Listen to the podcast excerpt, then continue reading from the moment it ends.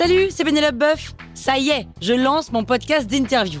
Il s'appelle On tisse la toile et c'est un podcast qui révèle la face cachée des invités.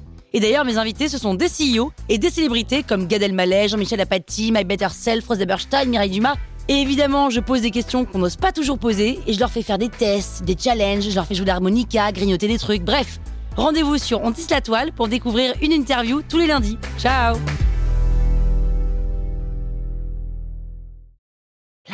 Sur écoute. Salut, c'est Aurélie Moulin. Vous voulez vous démarquer sur Instagram? Vous êtes au bon endroit. Un épisode par jour et vous aurez fait le tour. Vous allez bâtir votre communauté. Power Angels. Si vous êtes sur Instagram dans l'objectif de vendre vos produits, vos services ou vos prestations, cet épisode est fait pour vous. Il y a un type de poste qui est juste extraordinaire pour générer des ventes, ce sont les avis clients. Pourquoi? Eh bien parce qu'ils permettent de rassurer les futurs acheteurs, ils permettent d'améliorer votre image de marque dans le cas où on a des avis positifs à partager évidemment, et ça permet aussi de gagner en crédibilité et en authenticité.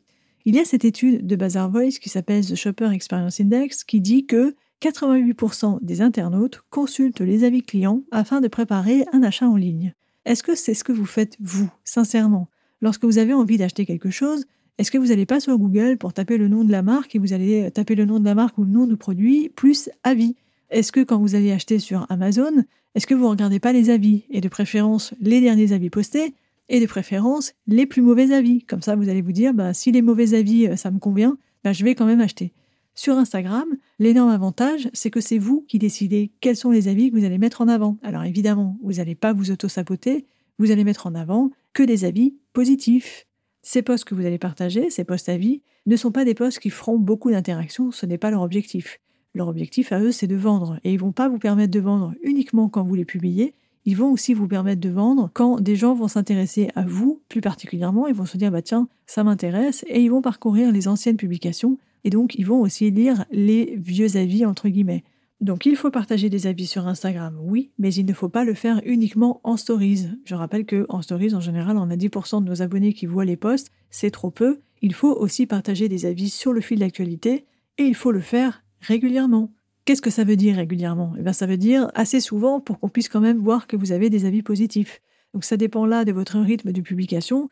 Mais si vous publiez tous les 2-3 jours, eh bien, assurez-vous de partager au moins deux avis par mois. Comme ça, ça permettra à vos prospects de rappeler combien vos produits ou vos services sont géniaux et qu'ils auraient tout à gagner à les acheter. Maintenant que vous savez que les posts avis sont super importants, n'hésitez pas à vous organiser pour récolter ces avis au fur et à mesure que vous allez les recevoir quand vous les recevez en message privé sur Instagram, quand vous les recevez par mail, et organisez aussi la collecte d'avis en contactant vos clients par mail. C'est aussi une bonne façon de récolter ces avis. maintenant, plus d'excuses, partez tout de suite à la recherche de vos meilleurs avis clients pour les partager sur Instagram. Power Angels. La toile sur écoute.